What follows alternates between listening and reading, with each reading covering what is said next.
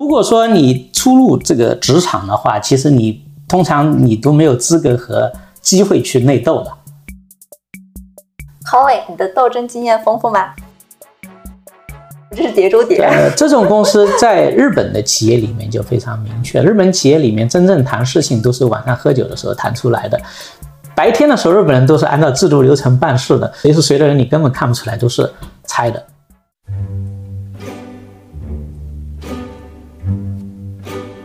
Hello，大家好，欢迎收听张小俊商业访谈录，我是小俊。这是一档描摹我们时代的商业文化和新知的访谈节目。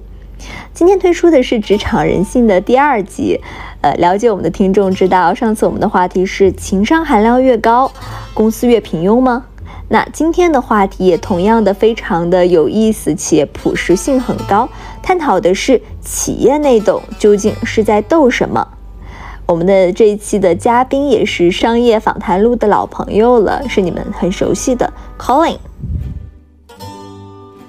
Hello Colin，先给听众朋友们打个招呼吧。呃，大家好，我是 Colin 啊，之前在咨询公司和互联网行业工作啊，这两年开始加入创业的大潮，目前正在做新消费跟新营销相关的创业项目。今天是 Colin 的返场节目，我们要讨论一个很有意思的组织话题，就是企业内斗究竟在斗什么？呃因为我开始跟 Colin 讨论这个话题的时候，他也提出说，其实内耗和内斗是一个非常不一样的概念。先来给我们来界定一下内耗和内斗吧。对，提到这个内斗的话题，我想很多人会比较感兴趣啊。我们从社交媒体上或者大家茶余饭后啊讨论公司问题的时候，经常会提到哎内斗啊。内斗通常也会就是从不同的角度看，其实内斗是不一样的。你比如从这个高级管理层看下面的内斗，他觉得这个是组织内部的利益不平衡，呃，制度的这个缺失，或者就是这个文化价值观的失缺导致的。但如果说从横向来看，哎，我们同一个层级也会发现谁跟谁在斗。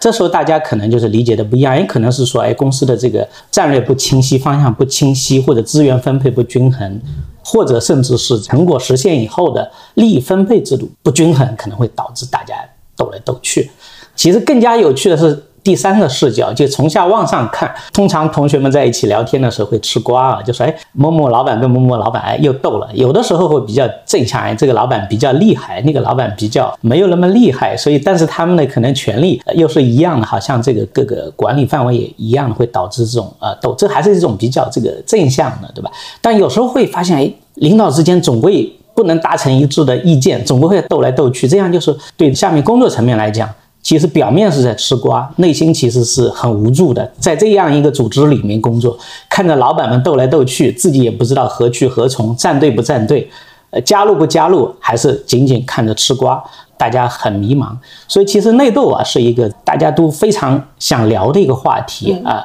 看起来很有趣，是吃瓜，但实际上。大家谈论内斗的时候，无论是从高管层，还是说呃管理层平行的去看，还是从下往上看，大家其实都是体现了一种内心的惊慌、不知所措。因为大家都知道，内斗可能有一定的好处，但是弊大于利，是这么一个情况。但实际上就是说，谈到内斗，我觉得其实还是另外一个话题啊，呃，更值得提，就是内耗。因为内斗可能大家看起来还是一种就是比较。主动性的，大家挑起的这种呃，你觉得可以是一种竞争，或者一种就是无序的争斗，跟内耗、跟内斗啊有相似的地方，其实呃有很多不一样的地方，但对组织、对个人危害更大的这么一个现象。嗯，所谓内耗，其实就是资源的流失，是一种资源的浪费，它是一个耗消耗，它不仅对组织的消耗，对资源的消耗，也是对每一个人的消耗，所以。内斗如果说有时候斗的这个恰当的话，我们觉得可能它还有一定的益处，但内耗基本上就完全是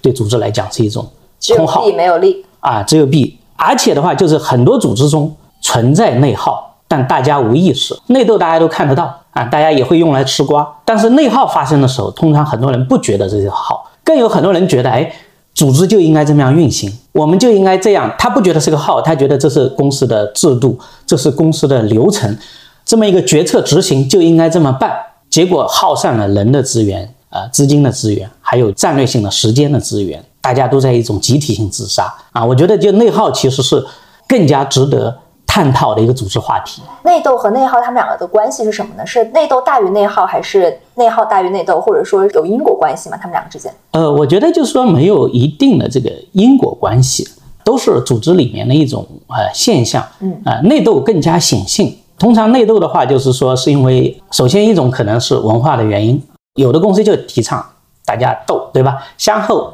特别有些老板，他希望就是下面大家斗一斗，也许就是说把很多问题就弄清楚了。当然，这个不完全对，看这个文化导向是这样的。还有一种公司的利益分配制度啊、激励制度，他就鼓励大家去争斗，特别在一些营销型的销售型组织里面啊，大家都去争地盘、争业绩啊，这也是一种内斗的这种可能的这个情形。嗯啊，这个是跟公司的制度相关的。还有一种内斗是什么？是为了追求权力、地位，是我跟你能力差不多，我们管理的范围业务差不多，我自我感觉我比你更强，那可能就为斗而斗。所以其实内斗有时候它是一种主动的，它可能是公司的这个文化价值观，或者公司的制度设计，或者是这个公司的每个人的这个就是自己的思维模式导致的。但内耗实际上它是更加隐形的，更加隐形的，因为就是通常什么情况会发生这个内耗内耗，对吧？一种情况就是说，之前我们也探讨过，当一个组织变得越来越大的时候，它会发生这个内耗，因为组织就是无序发展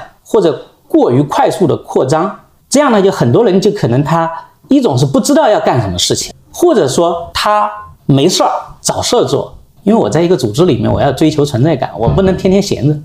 无论是说他不知道要干什么事情，还是无事找事做，这种都是要追求自己的生存的安全感，或者追求自己的存在感，然后找一些就是根本跟战略或者运营不相关的事情去做，这时候就会产生人的损耗、资源的浪费。他因为要追求存在感做这些事情，这些事情跟业务的结果不相关，他又会耗散、消耗额外的资源，造成资源的进一步浪费。更有甚者，无事生非，叠加了很多不必要的流程和管理，这样不仅仅是对现有资源的浪费，它会再进一步的对其他人的工作产生这个消耗。所以这个内耗，它会对组织资源本身产生消耗，因为这些内耗的这个行为的存在，对别人的战略重点、运营和资源精力又造成消耗，这样造成整个组织的话，大家缺乏方向感，觉得运营无序，在内耗的体系下，大家觉得很无助，然后就被动的找事情做，被动的添加流程，为了追求自己存在感呢做了很多事情，嗯造成了这种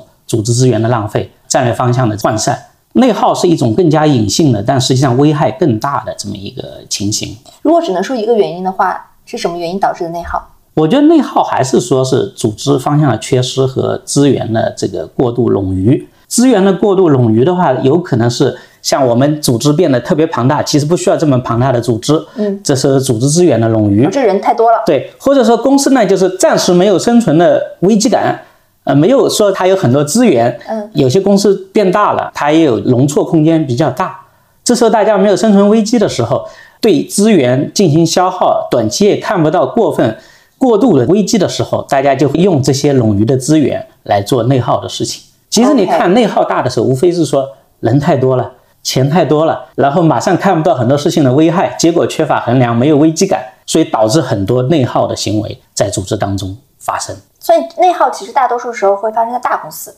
小公司也有。也有。OK，啊，比如说像我们之前去年前年有一些这个新兴的行业特别好，通常说融了很多钱，嗯。然后结果产品还没上市，呃，几个合伙人股东之间已经讨论怎么利益分配了，哦，这种也是一种内耗。OK 这种情况我就说的，短期没有生存的压力，没有资源过度冗余，嗯，缺乏清晰的考核和战略的方向感，它就会发生这样的事情。有什么现象能够识别出内耗？呃，当一个组织是所有的人，你问他这个公司，大家你可以调研这个组织的最重要的呃战略是什么，然后围绕最重要的三件事情是什么。如果组织里面不同的人给的回答都不一样的话，这时候已经具备了发生内耗的条件了。嗯这时候就因为大家战略方向不明确，最重要的优先事项不明确，势必导致大家对自己的、对公司的期望不一样，所以他做事情的方向可能是千差万异的。然后重要的事项不明确，也就证明大家聚焦不聚焦，每个人就都觉得自己是为了公司的战略在努力，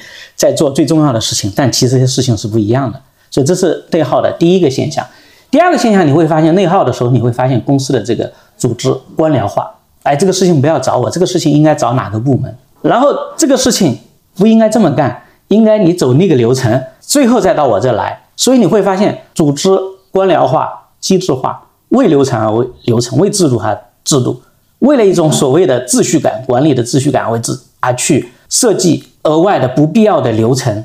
制度体系，甚至把它包装成公司的文化和管理体系啊，这也是一种非常危险的内耗的现象。第三种呢，就是内耗，实际上就是说它是大家都缺乏对结果的有效衡量。不知道这个，大家都是盲目的、惯性的去做事儿，而且会把事情做得非常复杂，追求一种存在感。哎，实际上我对战略不清楚，我对重点目标不清楚，然后公司很多制度流程大家都在抱怨可能不合理。嗯，但是我为了生存，为了这个组织，在这个组织的惯性下，我被动的去接受这些流程，去做可能我觉得正确的事情，但是没有人为结果负责，没有人知道我这样做了。对公司究竟意味着什么？对组织的结果运行效率究竟意味着什么？所以大家都是盲目的做事，不知道结果会怎么样，也没有清晰考核，这也是一种内耗的现象。所以通常判定一个组织有没有内耗，我觉得可以从这个三个角度去看。内耗最差会导致什么样的结果？内耗就是其实是最差的结果，就是一个组织的慢性自杀，然后急速的衰亡。呃，通常就一开始就是说，组织开始内耗的时候，它会发生的这个现象是什么？就战略迷失，大家不知道方向是什么，然后运营失效，运营非常没有效率，然后在这是第一个阶段的这个现象内耗。第二个内耗就组织内部就出现官僚化、机制化，呃，大家因为方向不清晰，然后大家运营现在没那么高的效率，大家又为了就是心理上的安全感。哎，我在组织里面不能不能不能被组织淘汰，呃，这个我要生存下去，嗯，大家会顺从这些流程，然后甚至主动的去加设很多流程，做一种自我保护。因为流程有时候是一个保护伞，因为大家不敢对结果负责，我只能靠流程说，哎，流程我们这些事情都经过流程了，所以应该流程对结果负责，不是我对结果负责。这样这个组织内部进一步造成资源的浪费，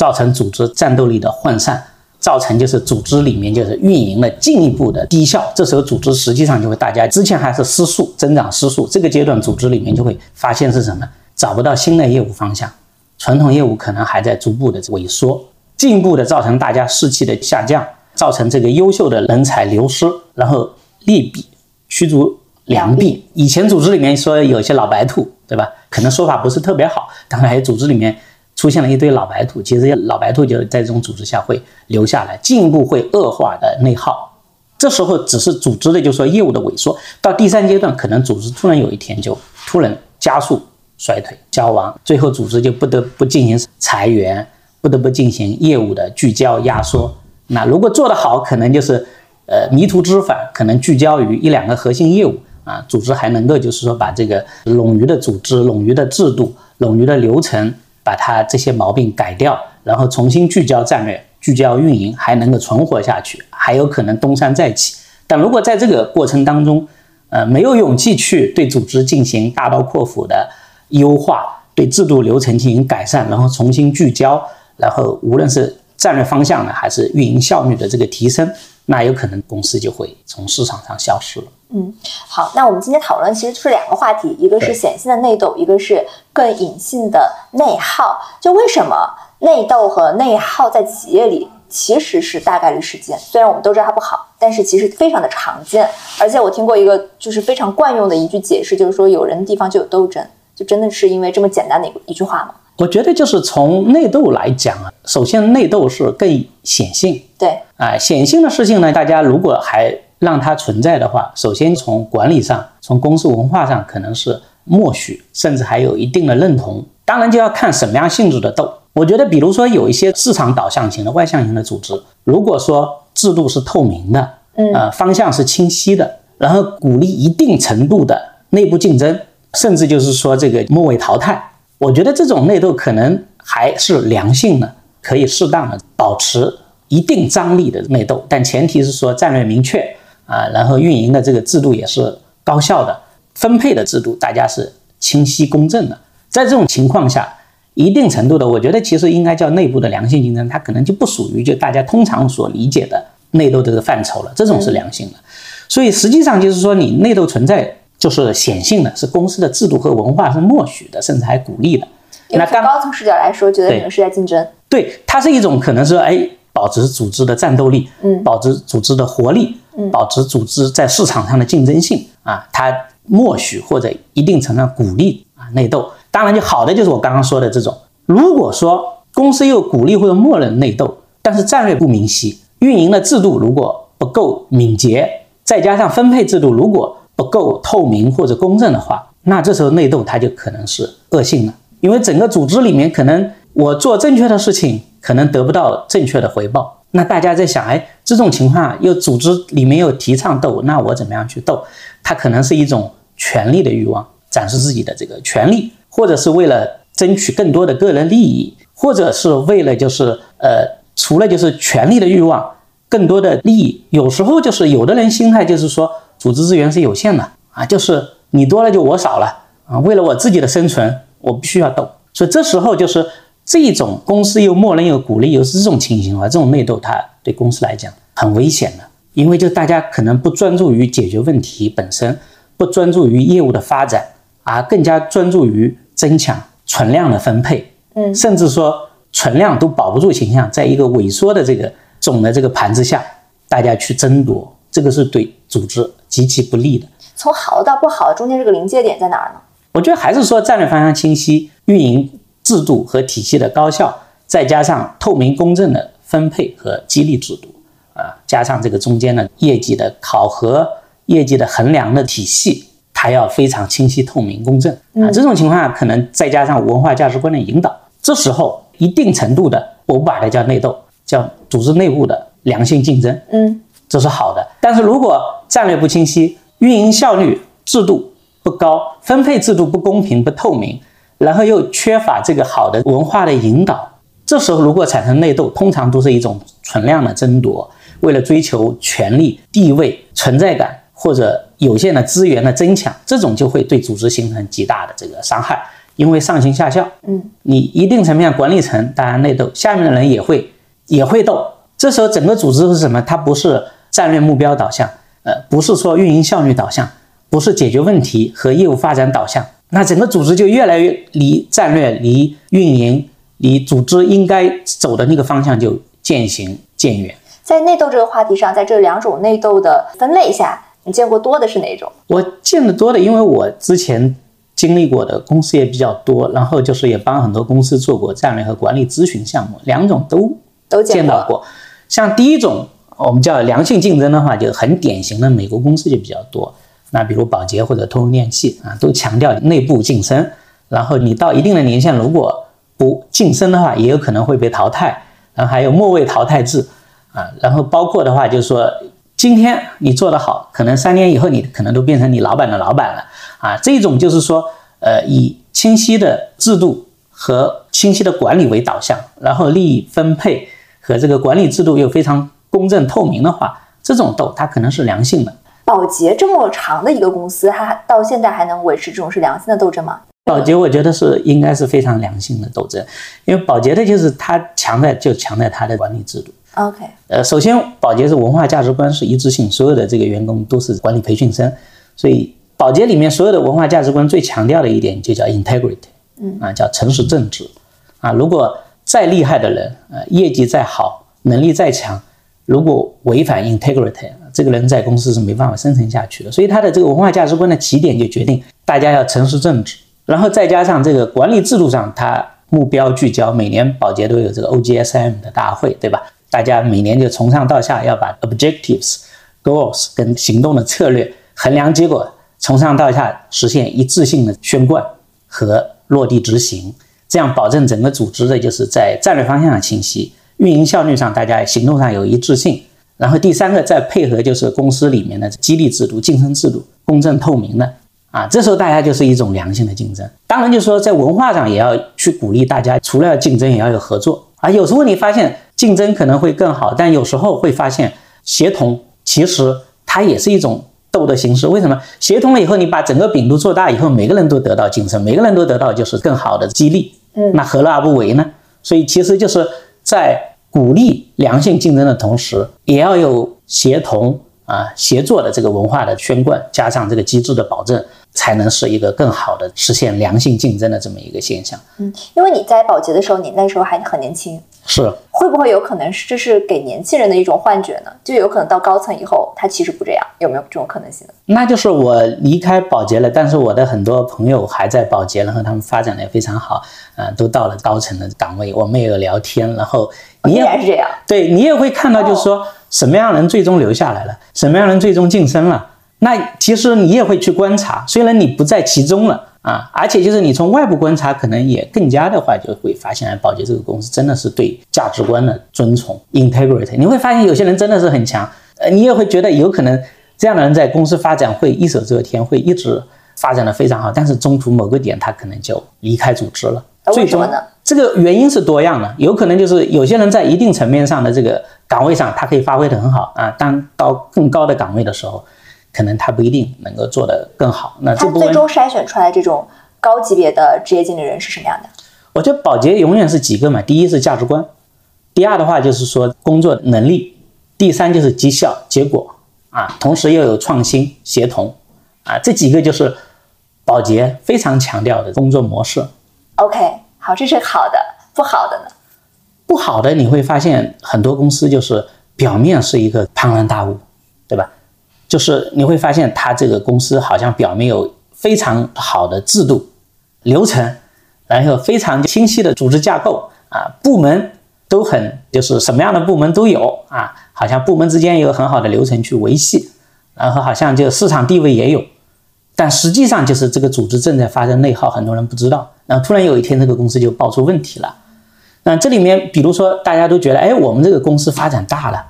啊，所以这个公司里面很多事情要讲制度，来讲流程，不能像以前一样没有制度去办事。当然，就是说你公司变大了，有制度有流程是好事儿，但是制度流程它不能官僚化，不能机制化，呃，根本上还是说要解决问题，然后让真正有效的事情能够落地，嗯啊，而且是一个更加高效的。所以，一个组织发展的一阶段，建立制度流程以后，它要定定期的去检点啊自己的制度和流程，否则就是当制度流程变成一种逃避责任的这种形式主义存在的时候，组织里面这种其实它本身已经在官僚化、机制化了，其实是一种内耗的这行为。另外的话就是很多公司变大了啊，我原来就是大家可能是一个多功能团队啊，围绕解决问题、围绕攻占市场啊，去建立一种敏捷高效的组织啊。公司变大了，可能我什么样的部门都要有，但实际上表面上看，公司好像变得更加高级了，更加现代化了啊，从这个游击队啊变成正规军了。但实际上会同时产生另外一种现象，就是部门的这个烟囱林立。烟囱林立，对，就是英文叫 silo 啊，嗯它翻译我不知道怎么翻译啊，我就是我觉得这种 silo 就是烟囱林立啊，每个部门都是一个大的烟囱啊，都是垂直上下的运动，中间是没有串联的，哦，也就是部门林立，各自利益就是以部门利益为先，大家都是想着在自己内部把这个事情做好，不对结果负责，部门之间没有协同。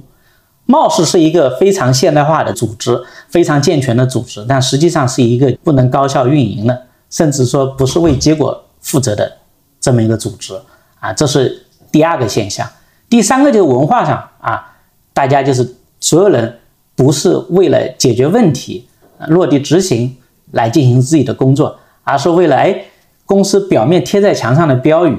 来工作，或者是为了高管层的一句话啊去工作，或者是为了自己的地位存在感，然后去做一些事情。这时候就是目标涣散，衡量不清晰，然后所有人为干活而干活啊，或者基于一种惯性在做根本没有结果的事情啊，这是第三种组织内耗的现象啊。凡是发生这这三种问题占上一种啊，这个组织就是离衰退呃离失败不远了。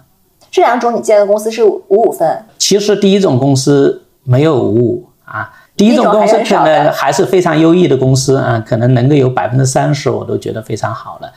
啊，其实你会发现在竞争非常激烈的行业里面，最终能够胜出的组织，通常都具有这样的属性。那当一个职场人进入到所谓的厂里面，一定要内斗吗？呃，我觉得内斗不是必须的。我觉得一个人在这个组织里面，还是首先的话就是说，你要了解这个组织的这个文化，它的这个组织作为一个整体，文化其实一个组织的这个思维方式和行为准则。首先就是说你要了解这个，在这个情况之下，你要了解组织究竟就是它的这个目标是什么，它最看重的这个事情是什么，你的个人的优势强项怎么跟组织目标和组织的运营能够结合起来，找到自己的位置。最重要的还是要为这个结果负责啊，让这个 make things happen，嗯，让结果能够发生。然后当中间你遇到问题的时候，首先自己要能够解决问题，如果解决不了，你怎么样找到？就英文叫 resourceful，你要找到相关的资源，你的同事或者你的上司，或者就外部的顾问。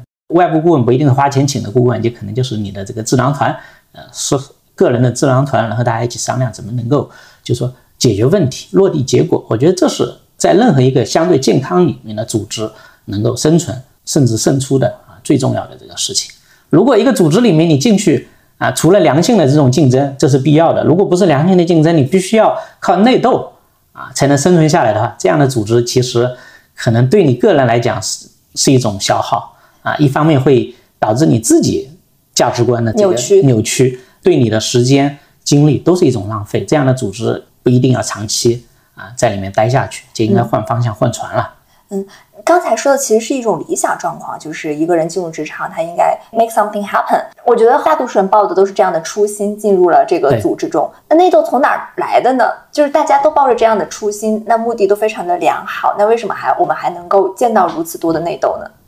我觉得从不同的层面去看嘛，就如果说你初入这个职场的话，其实你通常你都没有资格和机会去内斗的。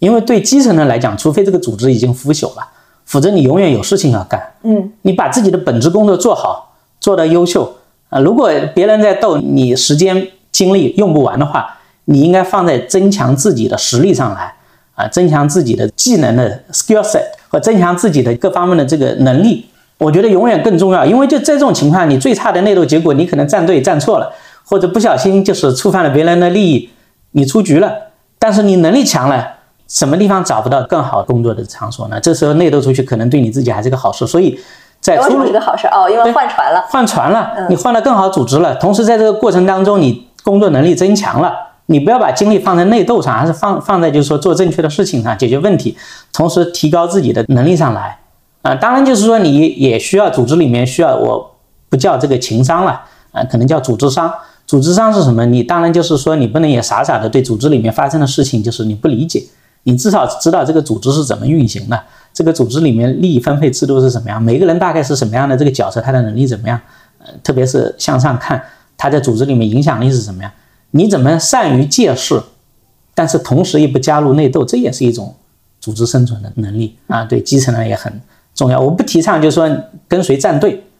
但是你要知道，哎，这个组织里面它的决策模式，啊，大家思维模式是什么样的？为了把事情做好。你应该是什么样一个最优路径，能够达成你的对组织有益的目标？这个我觉得职场新人也是非常要关注的。所以这是职场新人。第二个就实际上对组织的中间层，嗯啊，这通常所见的内斗的主发阵地。OK，中间层是主发阵地。对，因为中间层实际上它一方面就是说，呃，在公司里面有了一定的这个地位啊，同时呢又要往上这个发展，在这种情况下，他就哎，如果一个组织的制度。啊，方向不是很清晰的时候，啊，流程又非常冗余的时候，这个层面的人，他有时候为了追求自己的呃存在感或增强自己的所谓的业绩或者成长空间，啊，他就会相互的争斗，然后获取自己更多或者更快的这个发展。这个是所谓的争地盘，争地盘或者争取这个资源。有时候资源就是有时候就是说，哎，我争取更大的管理的幅度和范围啊，追求权力。啊，追求欲望，还有一种就是说，哎，同样做这个事情，我内斗，我可以拿到更多的资源，那我更可以把事情做成，对吧？还有一种就是内斗是什么？啥事也没干，最后就是这个出结果的时候抢结果啊，这是最恶劣的这种啊内斗的现象。你遇到过吗？呃，这种事情在很多组织里面都碰到过啊。这种事情就是这个是组织问题还是人的问题？我觉得都有，但是大概率还是组织的问题，因为一个良性的组织它不会发生这样的问题发生。当然，就说任何一个组织不可能健全到说这种事情不完全不会发生。那一个好的组织，它有纠错现象，当这种现象发生的时候，它会逐渐把它规避掉。但是如果一个组织就大概率一个组织里面，如果经常有这样问题发生的时候，就是组织的问题了，文化的问题、分配制度的问题或者管理的问题。所以这是第二种，在这个中间层，中间层对哦，为什么中间层比高层更高发呢？因为中间层他不是公司的真正的决策人，通常会管理一定幅度的这个组织或者一定幅度的业务啊。中间大家为了就是追求自己的这个地位也好、地盘也好或者业绩也好，会发生内斗。嗯啊，特别当公司的各种就是发生内耗的前提条件存在的时候，战略不清晰、运营不高效啊、制度冗余啊、分配制度不公平、不透明的时候会就发生啊。为什么到高层相反内斗会少一点？其实高层它不是内斗少了，是内斗从强度上来讲可能会更大，但是量要少了。因为就是通常高层的话，他在公司里面都有一定的地位和发言权啊，很多人可能还是股东，或者是在公司里面有相当大的话语权。嗯，这时候就是在高层，除非这个组织已经它选拔制度啊出现了问题，或者就是这个组织里面真的就是呃发展遇到了巨大的问题，否则就是在高层组织的这些人，他的根本利益跟公司的发展还是一致挂钩很紧的，所以他们本质上来讲，还是希望公司把饼做大，公司发展的更好，他们的利益才会得到保障，个人发展也可以得到保障。所以在这个层面，内斗其实更加高级了。那可能有一种就是办公室政治啊，political 啊，有时候因为大家是因为价值理理念不一致，呃，因为我觉得我们同样是这个战略目标，我觉得应该是 A 路线啊，另外一位高管可能觉得 B 路线啊，这种路线之争啊，当然就是说，如果说公司能够有这个比较好的制度保障的话，这种 A、B 之争可能它是好的。但如果说这个公司里面它的决策制度或者它的这个就是本身的这个呃价值观发生扭曲的时候，A、B 之争它会变成演化成恶性的一种竞争，这是一种内斗，是因为大家就是对这个发展理念不一样啊，或者选择的这个战略方向不一样导致的内斗。不好的一种高层内斗是什么？因为这在高层组织里面，这个组织也有可能选拔的人不一定是正确的，有的人能力不到，但他又到了那个位置上啊，他为了追求自己的存在感，然后增强自己的在组织里面的权威性，他会恶意的制造，就是不叫恶意，叫这个出发点可能就不是正确的来，呃，引发一些内斗啊，这种内斗是对组织非常非常危险的。我们一般说说的高层是 VP 以上还是什么？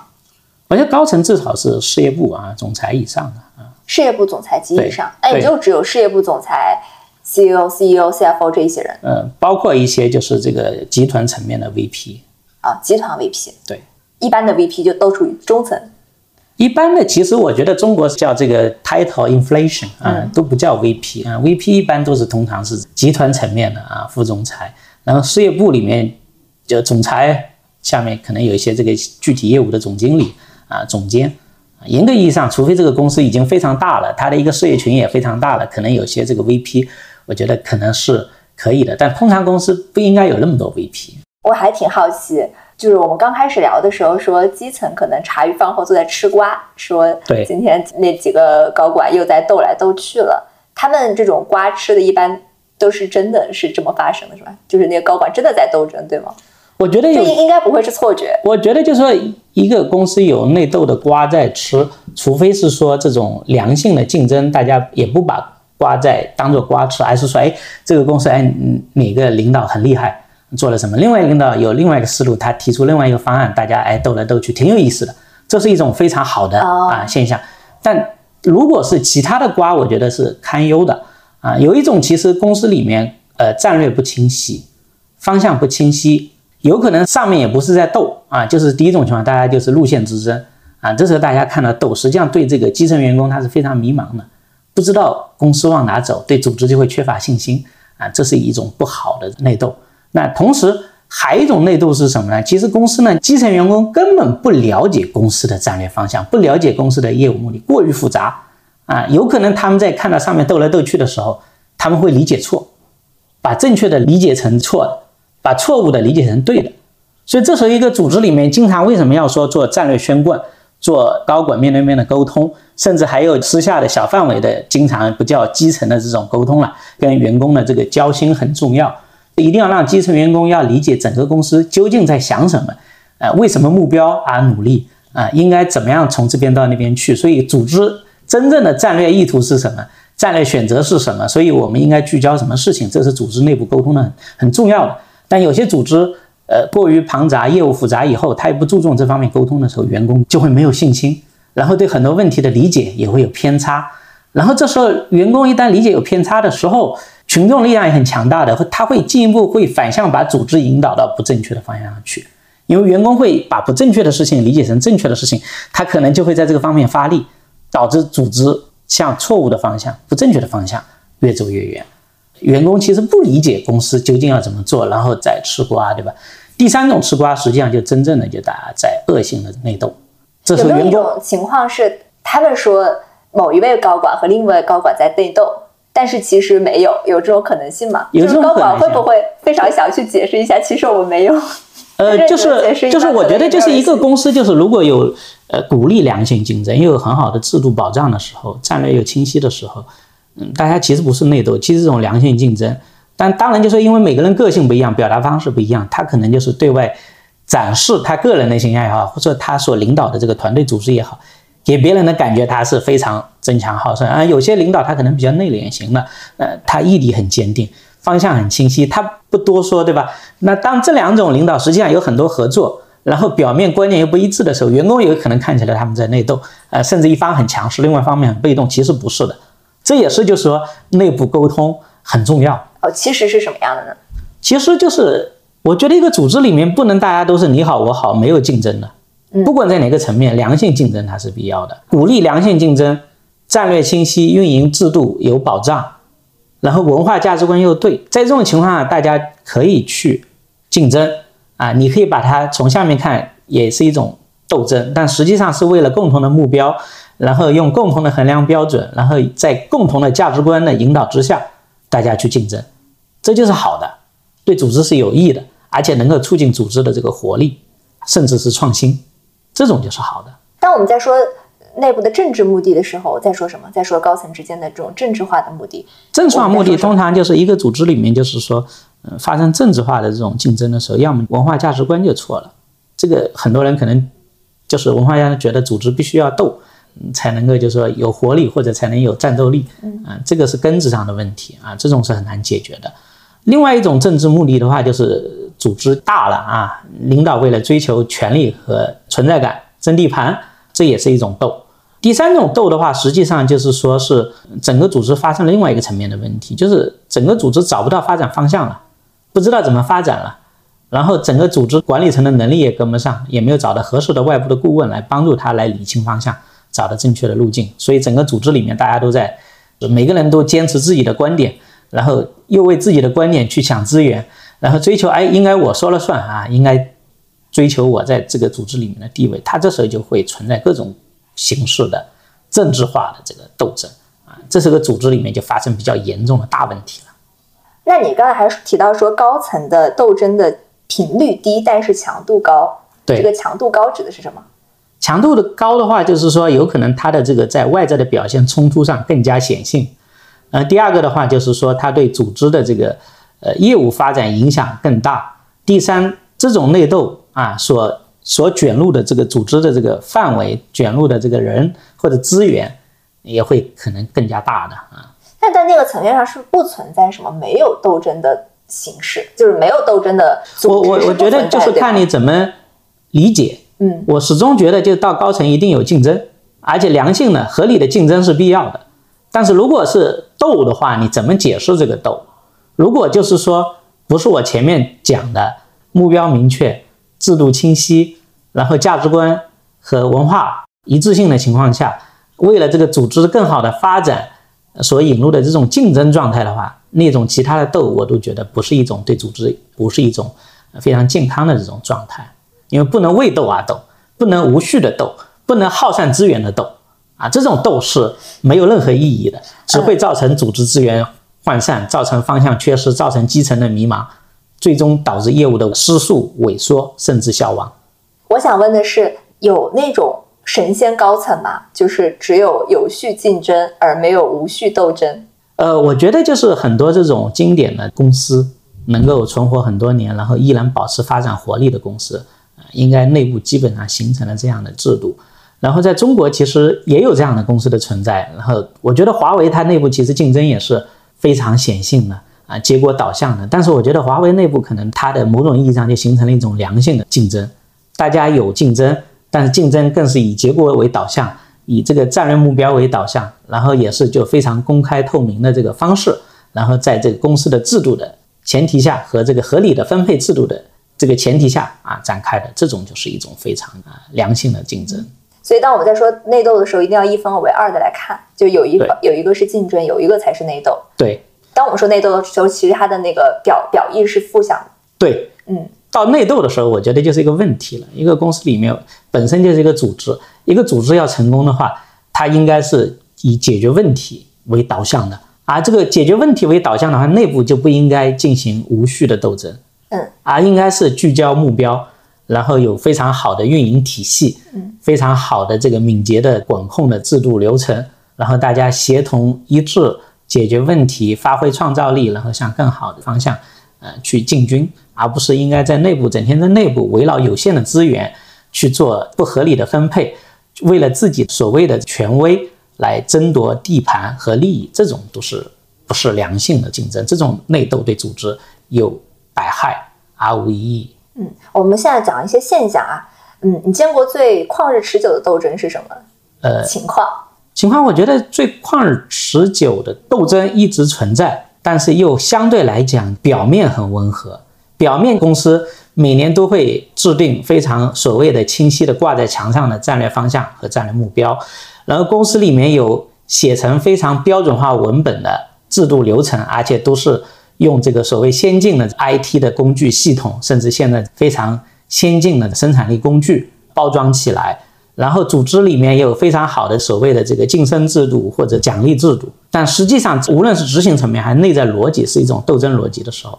这时候就是它内斗被所谓的战略方向、战略规划被所谓的制度流程、所谓的先进的系统所包装起来的时候，这时候大家都会产生一种自我麻醉。啊，觉得公司有目标有方向，大家都在为一个目标努力，我们都按照制度流程、先进的管理制度流程在工作，然后又有很好的工具体系，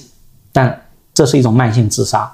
啊，所有高管开会的时候，表面的时候都非常温和，但在执行的时候都是跟开会的结果背道而驰，或者按照自己的理解，或者按照自己的方式，甚至按照自己就是包装过的方式来做事的时候，这是一种隐藏起来的高级的内斗。这种内斗可能一存续时间长，但是对组织的危害，它是一种这就是内耗，这是既是内耗又是内斗，它是被内耗包装起来的。就是说，当内斗变成内耗的时候，已经基本上病入膏肓了啊！我觉得您刚刚理解的非常正确啊，这已经是一种呃内耗，但是内斗演化成内耗被包装了，其实对组织就相当于形成了慢性病，而且这种慢性病是不是这种轻微的病，是一种。可能无法根治的病啊，对组织来讲是非常危险的事情。为什么会演变成这样的内耗呢？为什么会包装呢？为什么又会隐藏自己的情绪呢？隐藏是为了就是说，大家都知道这个，可能从每个个体的角度来讲，都知道这种情况不可维续，但是大家也没有人愿意捅破这一层窗户纸，或者公司某种原因也不允许这样的这个窗户纸被捅破。那大家为了暂时的安全感，那又换一种方式。啊，进行包装，给自己所谓的希望，哎，能够组织跟着大船尽量走得再远一点，然后同时给这个运行运营的组织，给基层的组织，表面的和平，虚假的繁荣，这种其实可能组织短暂来看，哎，我们公司很好啊，嗯，非常高高大上的战略发布会，啊，有非常好的这种系统，呃，非常好的这个制度，然后可以跟全世界一流公司相媲美的管理的流程，甚至还对外输出管理。但实际上，这种管理已经变成了一种经过包装的内斗的工具啊，内耗化啊。很多组织发生内耗的时候，组织是不知道的，员工也是不知道的。然后突然一天，这个组织就发生问题了啊，可能就是内耗已久。嗯，哎，那对于个体来说，陷入斗争或者主动发起斗争，他的内心的驱动力是什么？我觉得为什么有目标去做这个事情？因为这其实是一个很累的事情。我觉得就是组织里面不以能力和结果为导向的时候，这是很多内斗发生的前提。嗯，那如果一个组织大家都是以结果为导向，为能以能力为导向，大家都会拼命的做事儿，也没有时间去内斗。嗯，首先就是我觉得内斗的确是很耗精力，对吧？对个人可能也不增值啊。就是为什么有动力去做的事情，前提是说我觉得还是组织的文化导向发生了问题。这时候大家其实内斗也好，除非就是你选人就选的这个价值观不对啊，否则就是大家都不会主动去太多的内斗或者内耗的。所以前提发生了这个问题以后，大家再看就是说为什么会去内斗，因为这时候大家看不到更大的希望，看不到组织呃发展的更多的空间，所以大家在一个有限的地盘上，甚至在萎缩的这个地盘上，大家要求生存。大家不是没办法把饼做得更大，可能这个饼还在变小，那就要大家分这个饼，所以大家就要通过内斗的形式来在有限的饼或者变小的饼上拿到自己更多的份额。这时候啊，无论采取哪种形式、哪种手段的内斗啊，都是为了就是在一个没有看不到更大希望的地方，希望自己得到更多的利益。无论这种利益可能是呃地位、权威、利益。或者能够活下来、生存的空间啊，这个我觉得是不叫内在的动机，是它的这个本质上造成内斗的内在的原因嘛。普遍来说，行业下沉的时候内斗会更高发，行业在上升的时候内斗会好一些，是吗？呃，这个是成立的，因为就通常就是说，嗯，当行业高速发展的时候，你在管理上就是即使弱一点，甚至战略方向没那么清晰，你可以顺势而为，只要组织有增长。大家都可以分到更大的饼上去分配利益，所以大家也没有必要去做内斗。当行业发展下行的时候，本身就是说，优秀的组织对优秀的组织来讲，它可能能够分的饼，可能也不会变大，也有可能会面临压力。啊，如果对一个战略不清晰、对一个比较不是那么良性的组织来讲，它可能饼就会更小。嗯，那这种内斗发生的前提就成立了。如果再加上选的人不对，价值观导向不对，文化不对，制度上在出现各种冗余、内耗产生的前提，这时候内斗就是顺理成章了。对内耗、内斗来讲，非常良性的这个生长土壤。所以在这个行业下行的时候，它提供了一个契机和前提。相对来说，有更爱内斗的人吗？有啊，但这个就是对一个组织来讲，你要建立一个良性的组织，通常选人的时候，我们叫德才兼备。啊，才的话就是他的才能，他的技能；德的话，很多公司叫价值观，文化价值观是不是跟公司一致？啊，文化价值观里面很多一条，你为结果负责，结果导向，啊，这是一种好的价值观；或者就说你鼓励良性竞争，也是一种好的价值观。但如果就说你不太强调这种价值观的时候，有些人哎，通过以前通过内斗可能达成了一些业绩，然后通过这业绩来说，我能力很强。但是公司对他的这个德方面失察，这会导致很多爱斗的人进入组织。当这样的人在组织里面多的时候，即使良性发展的阶段，也会导致很多组织会发生内斗的现象啊。更一种情况就是说，有些公司选人的时候，选的人本身能力也不强，同时在这个文化价值观考察也不够。那在一个组织里，想如果本身的饼不够大，或者不再增长啊，很多能力不强的人为了生存下去，他就会必须通过斗的方法。来找到自己的生存空间，又进一步助长了这种内斗的发生的概率。那相对来说，这样的人是不是从更高层来看的话，它其实是一种鲶鱼的效应呢？呃，这不是鲶鱼，这是种坏的鲶鱼是利弊驱逐良币。因为鲶鱼是什么？鲶鱼是说你可能就是能力没那么强，但你的价值观是对的，你都是为了解决问题，你提出了不一样的思路，提出不一样的方法。嗯，或者就是你追求的创新可能不是那么有效，但是你通过这种引进鲶鱼，促进了大家去改变老的思路，找到新的发展的创新的方式，然后鼓励良性竞争，这是鲶鱼效应。但鲶鱼效应不是说大家为斗而斗，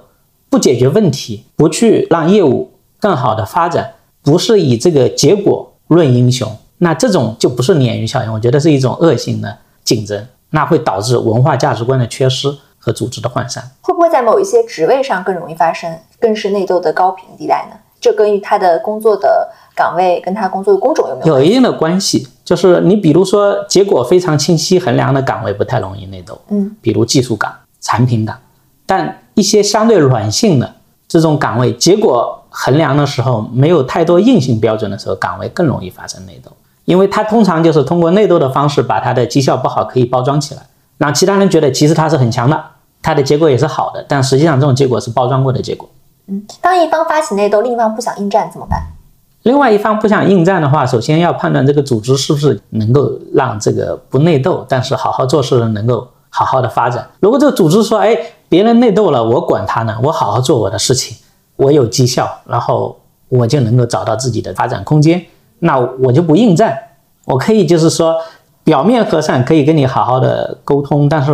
你挑起争端，我不接茬。但如果你说恶性的竞争如果特明显，如果一个公司不容许这样情况存在的话，我不应战，我也可以向公司提出这种行为不恰当。那公司应该找正确的方法消除这种现象，或者让不正确的人应该离开组织。当然，如果一个组织里面它的根子上说，它其实是对这种现象不关注的，或者不理解的，不知道它的危害性的，还能够允许这样情况存在的话，那作为一个个人，要么就说你做好自己的事情。发展自己的能力啊，向机而动。要么就如果有更好的机会，就应该离开这样的组织，因为这个组织注定是走不远的，会发生问题的。郝伟，你的斗争经验丰富吗？我没有什么斗争经验，因为我是不喜欢斗争的一个人。因为我是学数学的，我觉得还是以结果论英雄是最重要的，也是最有安全感的。嗯，因为你待过，也见过很多的组织，你觉得对于个体来说，如何在？比如说有组织呃斗争，多多少少我觉得每个组织都会有哈，就不管大公司小公司，多多少可能小公司会好一些。就是如何让自己不陷入这种泥潭呢？如何更好的保护自己？我觉得首先还是自己要有底层的这个能力啊，你在这个专业性上或者管理能力上，你要有自己的核心竞争力，这是你生存的第一步。第二步呢，我觉得还是说你要能够有比较好的沟通能力啊，上下左右。讲清楚你的意图，讲清楚你的方向，你对别人无害，可能跟别人更好的协同，可能对他的价值更大。那为什么要让别人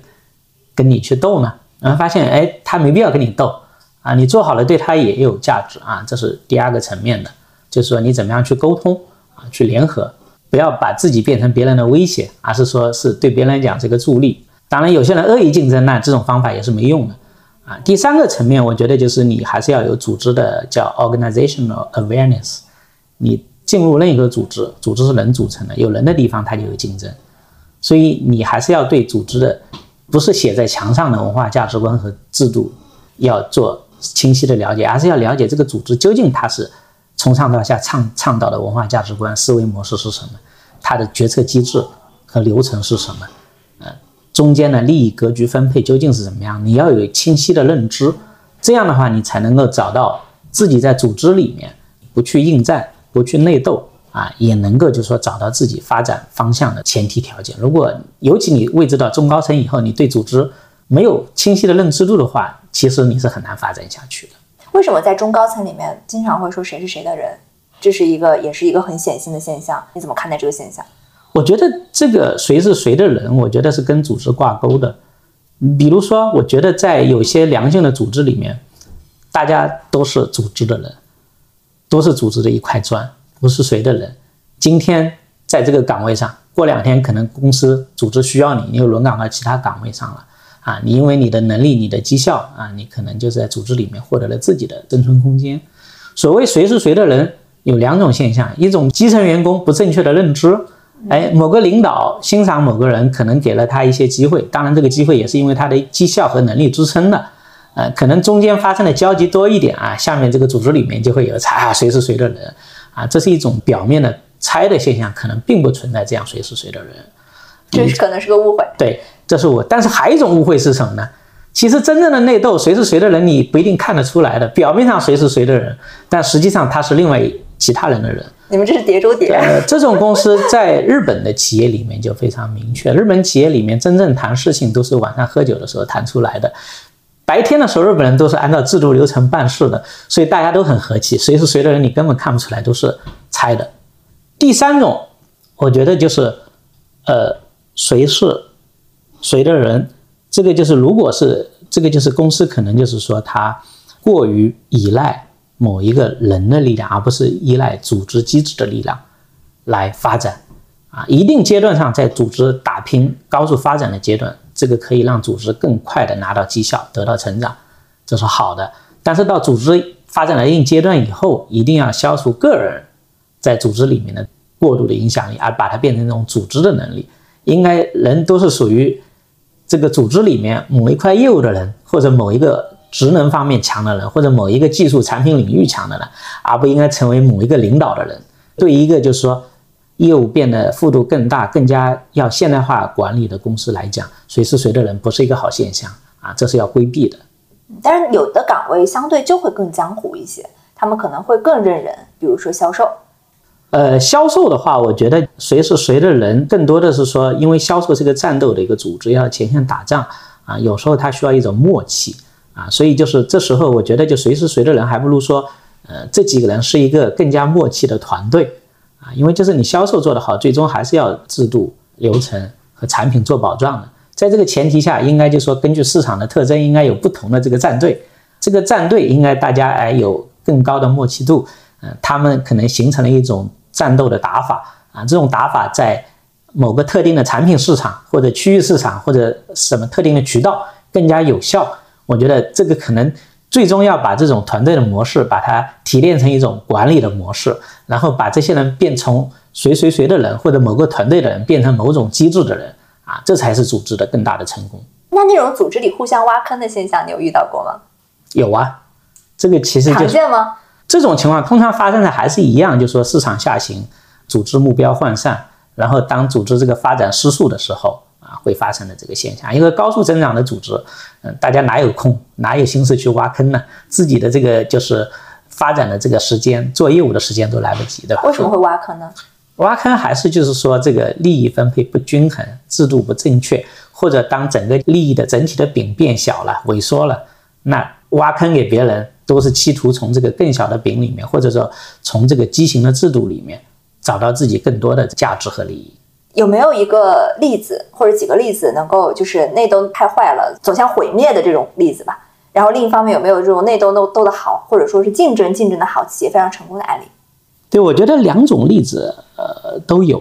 首先就是内斗啊，就不叫内斗吧，叫内部这个竞争机制啊设计的比较好，然后做的也比较好，组织就会变得越来越好。我觉得就是大家都知道，以前说这个，你看到华为今天面临这么多的这个。制裁在很多市场也受到很多限制，依然不断的拓展新的业务方向，依然在很多方面做得非常好。我觉得这就是他这么多年通过这种良性的这种竞争制度，形成了自己的人才的厚度，形成了自己内部的好的机制啊，人才发现机制、业务发展机制和业务的这个创新机制，导致就是他今天已经成为一个，就是你说这个华为公司究竟做什么呢？其实我很难用一种业务属性或者产品属性。定义华为这个公司了，它更多像一种非常高效的这个战斗组织，而这个组织只要看到市场机会，它用自己的机制的力量、组织力量和人的力量，去找到更好的、更新的、更大的发展空间和生存空间，这一个非常好的例子。不好的例子，我觉得就是，其实我不太愿意用这个例子举啊，我觉得就是通用电气，不能说谁这个。真正的对和错，我觉得这个要让这个时间去说明。那但是我觉得通用电气它早期的就是内部的制度还是非常好的，内部竞争公开透明，然后导致它业务的大发展。而当这种就内部的竞争走到另外一个极限的时候，它的业务模式其实已经跟不上这个市场发展的时候，实际上它的这个饼变小了，但是它对内部的考核也特别严苛的时候，大家就会变得推卸责任，然后用机制掩盖自己的失误和无能，或者。掩盖在市场上的失败，这时候就逐渐逐渐，大家首先是内斗，然后内耗，然后造成整个组织表面的繁华。因为一开始这个当这种大型组织啊，一开始内斗内耗的时候，它会有个短暂的回春嘛，你会看到好像业绩效率业绩也有一定的增长回升，效率表面上有提升了，但实际上对对都是对组织资源的一种耗散。为什么这样？对组织能力一种耗散。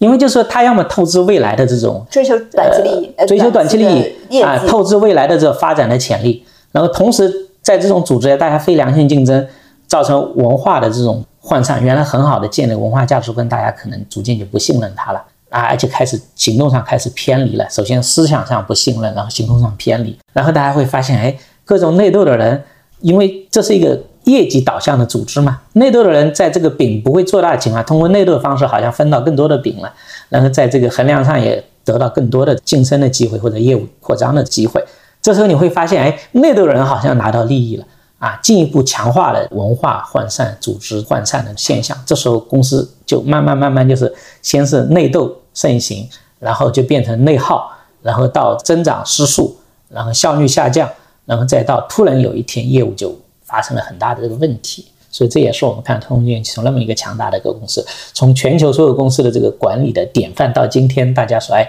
原来通用电气被全球作为一个多元化的企业可以发展的很好的这么一个案例，到今天来发现。哎，其实多元化好像公司都走不下去，除非你走向财务管理的模式。如果还是运营管控的话，多元化好像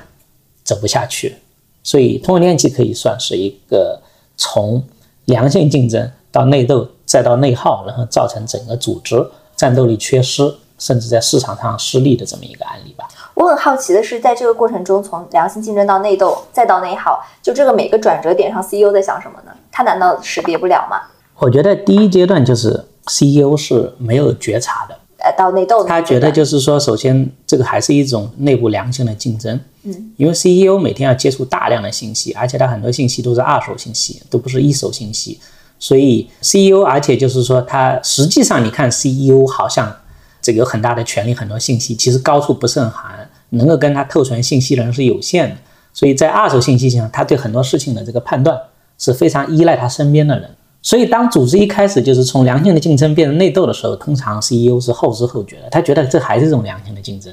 直到这个内斗问题比较严重的时候，或者在业务上有影响的时候，也可能 CEO 才觉察到这种现象。可能会晚多久？晚个几个月？晚个一年？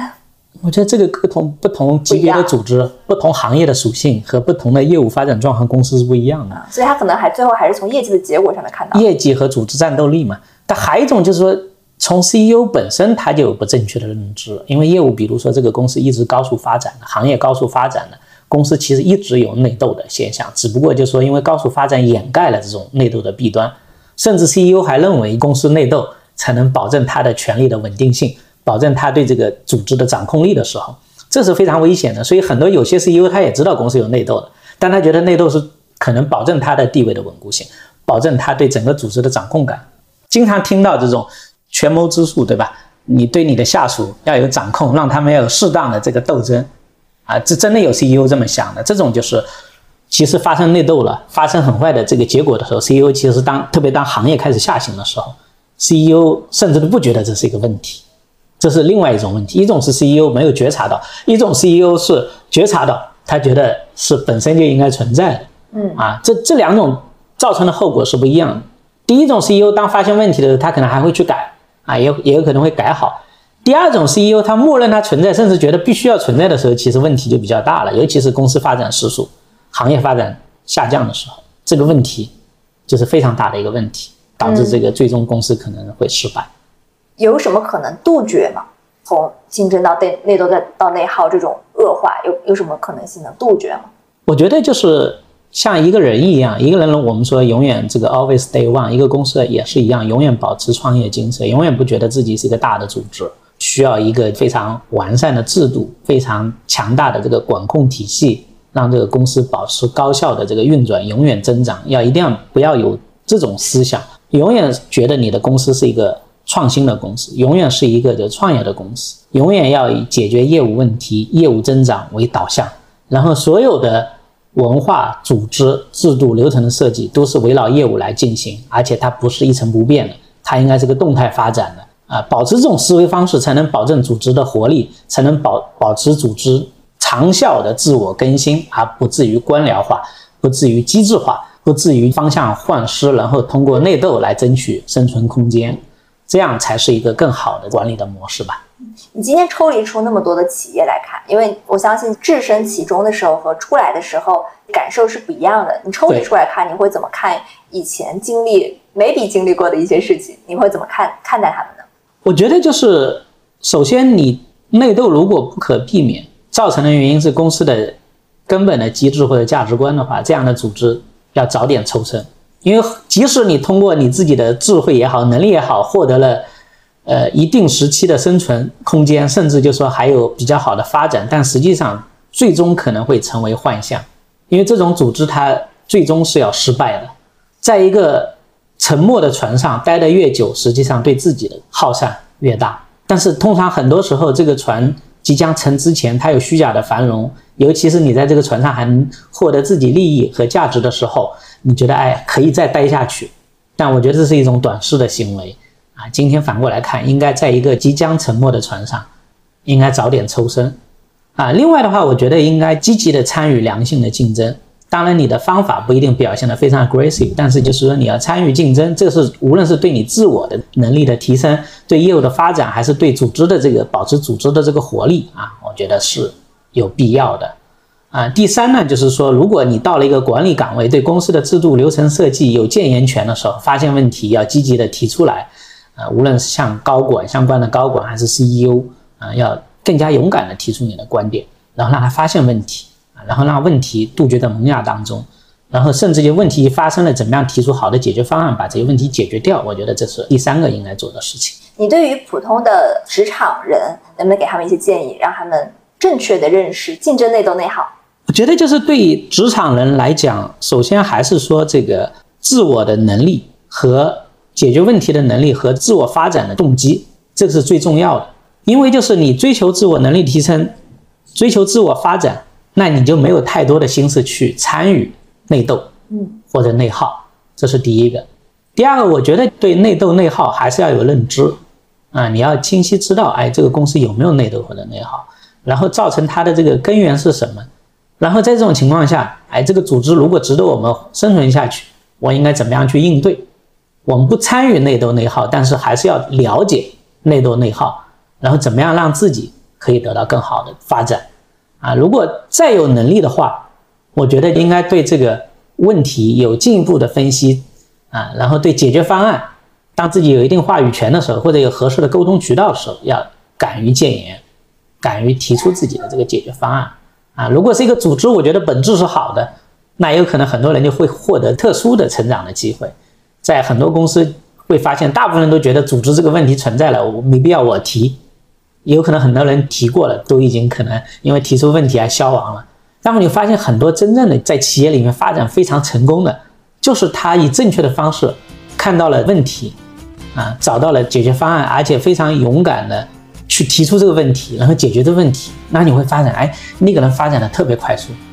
这不是偶然的现象，其实也是跟他的勇气和发现问题、解决问题的能力是相关的。所以也是就是在一个好的组织里面，你要。发现问题，然后要通过自己的在自己的这个可控范围之内，还是要积极的寻求解决之道。